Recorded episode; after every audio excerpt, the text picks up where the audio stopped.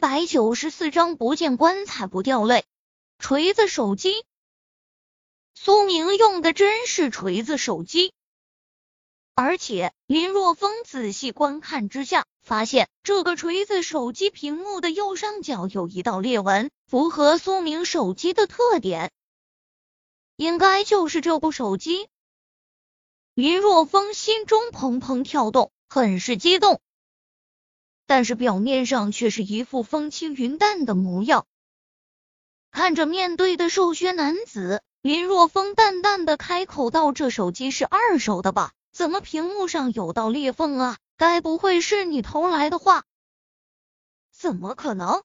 瘦削男子面色一变，说道：“我这可是正宗的一手货，就因为有道裂缝，才不能走正规渠道销售啊！兄弟，你要不要啊？就这么一个缺陷，也不影响使用。”价格上可比商店里的要便宜好多啊！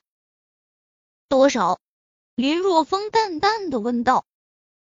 两千，两千？你哄人呢？林若风摇了摇头，做事就要向二手市场里走。兄弟，你慢一些，你要真心要的话，那就一千五。瘦削的男子赶忙拦住林若风，急切的说道。一千五，林若风撇了撇嘴，说道：“一千，不能再多了，爱卖不卖。”好好，兄弟，我看你有眼缘，一千卖给你了。瘦削男子一咬牙，那模样好像一千卖给林若风，让林若风占了多大的便宜一样。那成。林若风点了点头，随后一拍脑袋，说道：“哎呀！”不好意思，身上没带钱，要不你和我走，我去银行取钱给你。好吧，不过你要等一下，我还有一个同伴。两分钟后，一名胖子走来，得知将手机卖了，现在要和林若风一起去取钱时，颇为兴奋的说道：“我知道不远处就有一家银行，我们过去吧。”行，左转右转。三人渐渐的走进了一条偏僻的小巷子。那个出了巷子口，那边就有一家银行。为了打消林若风的顾虑，胖子解释道：“出了小巷子，我觉得没有那个必要了吧？”就在这时，林若风嘴角突然掀起一抹弧度，似笑非笑的开口：“啊，你有钱了？”胖子问道。“不是。”林若风摇了摇头，说道：“其实你们这部手机是抢来的吧？我不懂你在说什么。”胖子面色一变，说道：“怎么？你的意思你要抢我们的手机？不，当然不是。”林若风摇了摇头，说道：“我还不至于为了一千块钱干出这种事情。你们是真的不懂我的意思呢，还是假装不懂我的意思？”说到这里，林若风的目光渐渐冰冷，看着两人，冷冷的说道：“如果我所料不错的话，这部手机的原主人是一个叫做苏明的中年人。你们不仅抢了手机，而且还打断了他的右腿。你，你胡说八道什么？”手血男子面色一变，说道：“看样子你是不想买手机了，胖子，我们走。”想走。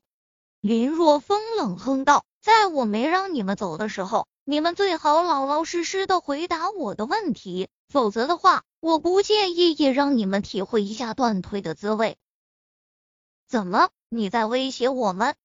胖子忽然间转身，双眼中凶光闪烁，同时从身上掏出了一把寒光闪闪的匕首。见胖子亮出家伙了，瘦瘦削男子也毫不犹豫的掏出一把匕首，将匕首指向林若风，恶狠狠的说道：“我们不想杀人，但是你别逼我们。”此时，两人有些后悔，当初他们老大安排他们去执行命令，对付苏明后，两人起了贪婪之心。并没有按照老大的安排将手机销毁，而是想要将手机低价卖掉，赚点外快。没想到手机还没有卖出，就被人家认出来了。面对手持匕首的两人，林若风面色很平静，看着两人，摇了摇头，淡淡的说道：“你们还真是不见棺材不掉泪啊！也罢，我让你们尝一点苦头，你们是不会好好配合的。”说罢，林若风脚下一滑，直接冲向两人。想死，老子成全你！胖子大吼一声，面目狰狞，手中匕首直接插向林若风前胸。对此，林若风嘴角淡淡一笑，根本就不闪避，不死皮运转之下，皮肤下闪过淡淡的金色。眼看着匕首就要插入林若风的胸口，胖子眼中露出欣喜的神色。然而。下一秒，他眼中的欣喜之色直接凝固，取而代之的则是无尽的骇然，因为他发现匕首抵在林若风胸口时，再也无法进入分毫。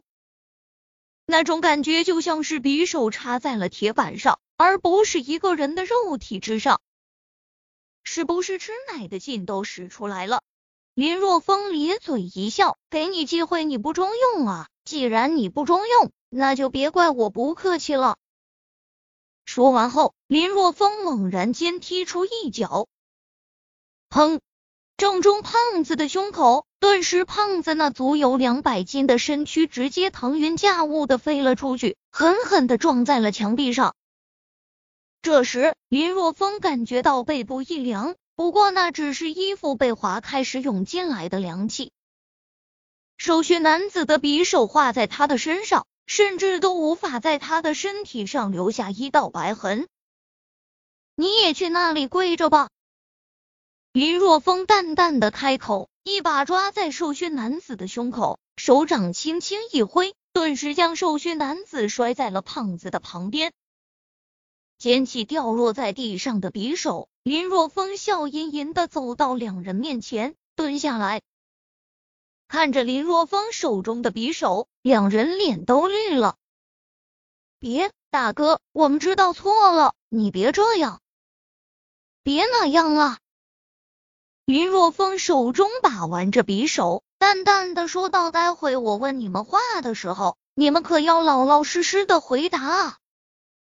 说到这里，林若风目光一寒，脸上的笑容消失，寒声说道：“你们敢撒谎的话。”这把匕首就是你们的榜样。啪！林若风手上轻轻用力，那金刚打造的匕首直接被林若风掰断。手掌一松动，匕首掉落在地。看着的面上那断裂的匕首，两人都快吓尿了。他们自问自己的身体不会比匕首更硬。在看着林若风那杀气腾腾的目光时，直接变成了孙子。大哥，你问，我们一定说，一定不会撒谎的。两人声音都在打颤。田家